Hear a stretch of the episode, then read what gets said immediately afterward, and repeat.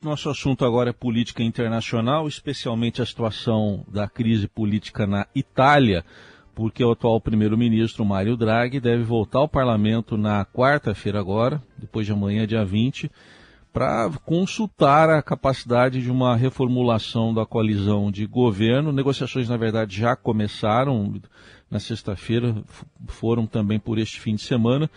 A crise lá na Itália começou com o partido o, do Movimento Cinco Estrelas, né, que é um movimento antissistema, é, dando aí um voto de desconfiança, saindo do governo. Aliás, esse partido foi o grande vencedor das eleições, das últimas eleições italianas, mas agora diz que não confia mais no primeiro-ministro Mário Draghi, que chegou a entregar o cargo para o presidente, mas o presidente Sérgio Mattarella recusou, pediu para ele tentar formar aí um novo governo. Sobre essa situação, esse contexto todo que ocorre no meio de uma guerra também, que é a guerra da Ucrânia, que hoje chega a 145 dias, a gente convidou para uma análise o professor de Relações Internacionais da ESPM Porto Alegre, Roberto Ibel. Bom dia, professor. Obrigado pela presença aqui na Eldorado. Bom dia, Raicem. Bom dia, ouvintes da Rádio Eldorado. Um prazer também estar com vocês hoje de manhã. Bom, inicialmente, como é que o senhor avalia a situação? Vamos de um modo mais geral, como é que o senhor avalia essa crise hoje na Itália e as possíveis consequências dela? Bom, é uma crise que ela é articulada, né, como você bem colocou, pelo Movimento Cinco Estrelas, que hoje é o partido que domina, né, tem o um maior número de assentos no Senado italiano, né, embora não seja o principal partido político na Itália, é um partido que tem ganhado grande visibilidade nos últimos anos, justamente pelas suas posições antissistema, né, posições também consideradas de extrema direita, embora tenha uma agenda econômica voltada para o âmbito social, né, ele combina essa uma ideologia de extrema direita, mas também com políticas até eu diria de, de esquerda, e que é um movimento que ele busca então contestar né, os movimentos políticos tradicionais da Itália, mas que por não ter alcançado lá nas últimas eleições, eh, em 2018, o número de assentos necessários para comandar o parlamento de maneira uh, única, né, sem o apoio de outros partidos. Então, é um movimento político que precisou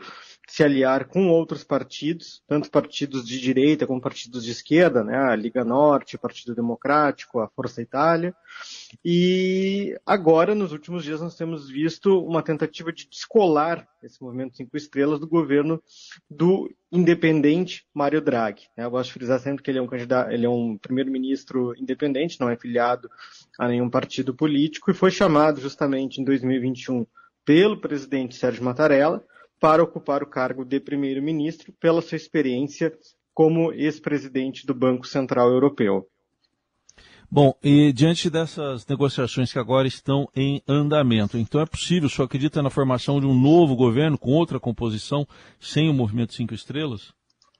Olha, acompanhando a, a repercussão da crise política na, na, imprensa italiana e também acompanhando as próprias declarações das lideranças políticas italianas, o que a gente observa é que o próximo dia 20, né, quarta-feira, será um dia chave para o governo italiano. Eu digo isso porque lideranças de outros partidos, né, como o Silvio Berlusconi, que já é conhecido, já foi primeiro-ministro da Itália, já foi, é uma das principais lideranças, ainda que sejam muito polêmicas da Itália, bem como também o líder do partido ultranacionalista, Liga Norte, Matteo Salvini, eles já declararam que não aceitarão né, ter uma coalizão com o movimento Cinco Estrelas. Por outro lado, né, o próprio movimento Cinco Estrelas, ele hoje se encontra dividido com relação ao apoio ao governo de Mário Draghi. Né? O que a gente observa, na realidade, Raíssen, é que o governo eh, hoje ele não tem opções. Né? O, o, para o cargo de primeiro-ministro da Itália. Mário Draghi foi chamado justamente para resolver a crise econômica que se instalava depois da, da pandemia de 2020. A situação econômica da Itália estava num contexto muito delicado em 2021 Mário Draghi conseguiu eh, melhorar os indicadores naquele momento. Hoje as projeções já não são tão positivas para a Itália, mas a questão é que, olhando para a configuração do parlamento italiano hoje, dificilmente nós teremos um governo que não conte com a presença do Movimento Cinco Estrelas, né? ou ainda do, do governo do partido a Liga, né, a Liga Norte, que é comandada pelo Matteo Salvini, que é rival hoje né, das lideranças do M5, do Movimento Cinco Estrelas. Então, a questão principal não é a figura de Mário Draghi, mas sim as disputas políticas entre as principais forças políticas, entre os principais partidos políticos italianos, que dificilmente vão chegar a algum consenso. Já se fala, inclusive, na possibilidade, ainda que remota, de antecipar as eleições parlamentares, que estavam previstas para junho do ano que vem, até o final deste ano, a fim de resolver a situação de crise política na Itália. Aliás, era isso que eu ia até perguntar para o senhor. O senhor vê risco em antecipar essas eleições, dado o contexto que a gente está, por exemplo, uma guerra na Ucrânia, que hoje está chegando a 145 dias, é um risco? É um risco e é uma possibilidade. Assim como nós estamos acompanhando uma crise política no Reino Unido, né, com uma provável também antecipação de eleições para o final do ano, é possível que a Itália passe por isso, caso não se forme um governo. A grande questão é que as três lideranças principais hoje na Itália, além de Mario Draghi, Matteo Salvini, Giuseppe Conte, que é do Movimento Cinco Estrelas, e também o Silvio Berlusconi, hoje não encontram mais pontos em comum, uma agenda para formação de um consenso, formação de um governo. Por isso mesmo, na semana passada, no dia 14, quando Mário Draghi renunciou ao cargo, imediatamente o presidente da Itália, Sérgio Mattarella, ele recusou essa renúncia. Para deixar bem claro, o presidente na Itália é uma figura mais simbólica, é chefe de Estado, ele não tem poderes políticos como aqui no Brasil, por exemplo, justamente por ser uma república semipresidencialista na Itália, quem governa de fato é o primeiro-ministro. Então, assim, esse risco no horizonte de antecipação das eleições, mas olhando hoje para esses movimentos políticos que acabam, é claro, respingando sempre na sociedade, dificilmente o próximo governo italiano conseguirá ter uma unidade política, ou seja, um partido apenas no seu governo. Certamente serão formadas coalizões, e o que se aponta hoje no horizonte é que o movimento Cinco Estrelas provavelmente deverá estar presente, porque ainda tem um grande apoio por parte da sociedade italiana. E tem algum risco mais ainda sério, por exemplo, de a extrema-direita ganhar força, eh, professor?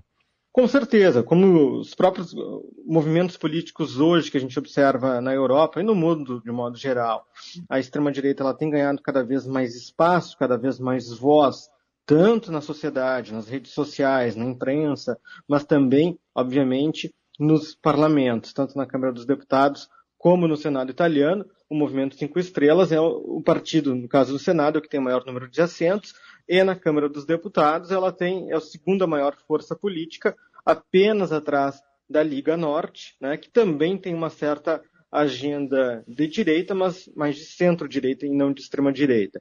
Então, assim, essa possibilidade no horizonte ele ganhe mais força. Mas olhando, eu gosto sempre de trazer isso, a questão econômica, né, o discurso do, do movimento Cinco Estrelas é um discurso que mescla né, uma certa, um caráter de extrema-direita, mas com políticas econômicas que são tradicionalmente adotadas pela esquerda. Foi justamente que levou à crise política agora com o governo de Mário Draghi.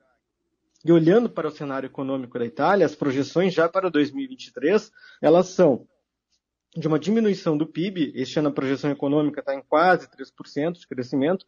Ano que vem a previsão, a última previsão uh, da Comissão Europeia é de 0,9% e uma queda na inflação. Então, quando nós temos cenários econômicos positivos, tradicionalmente a extrema direita ela não consegue reverter isso no seu discurso, não consegue adotar um discurso antissistêmico para conseguir mais votos, justamente pelo desempenho econômico da Itália, que hoje é um desempenho econômico positivo, desemprego em queda também, desde que Mário Draghi assumiu o governo. Então, pode ser que isso não se reverta de fato em votos para o partido Movimento Cinco Estrelas.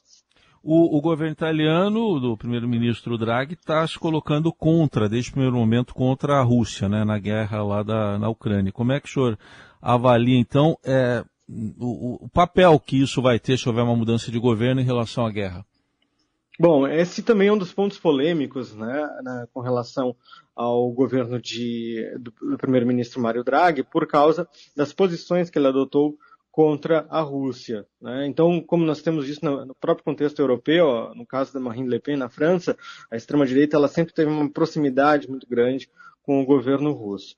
Na hipótese de uma mudança de governo, eu não consigo ver nesse sentido, uma mudança drástica nas posições da Itália com relação à guerra na Ucrânia, justamente pelo comprometimento da Itália a fazer parte da União Europeia, uma apoiadora também, obviamente, da organização do Tratado Atlântico Norte, a OTAN, então dificilmente a Itália mudaria a sua posição estratégica neste conflito. O que a gente pode ver, de fato, se houvesse uma mudança de governo, são nas questões econômicas, na aplicação de sanções econômicas à Rússia, né, que afeta, obviamente, a própria economia italiana, principalmente na questão de geração de energia e na importação das commodities por parte da Ucrânia, por parte da Rússia, que são essenciais para a economia italiana. Então, há também esse risco no horizonte, mas com relação às posições estratégicas do conflito, eu não consigo ver uma mudança muito drástica nessa hipótese de mudança de governo, caso o Movimento Cinco Estrelas venha a ganhar uh, as próximas eleições ou até mesmo ocupar o cargo de primeiro-ministro. E para a gente finalizar, professor, em relação ao Brasil, haveria algum, algum impacto, uma consequência com a possível mudança de governo na Itália?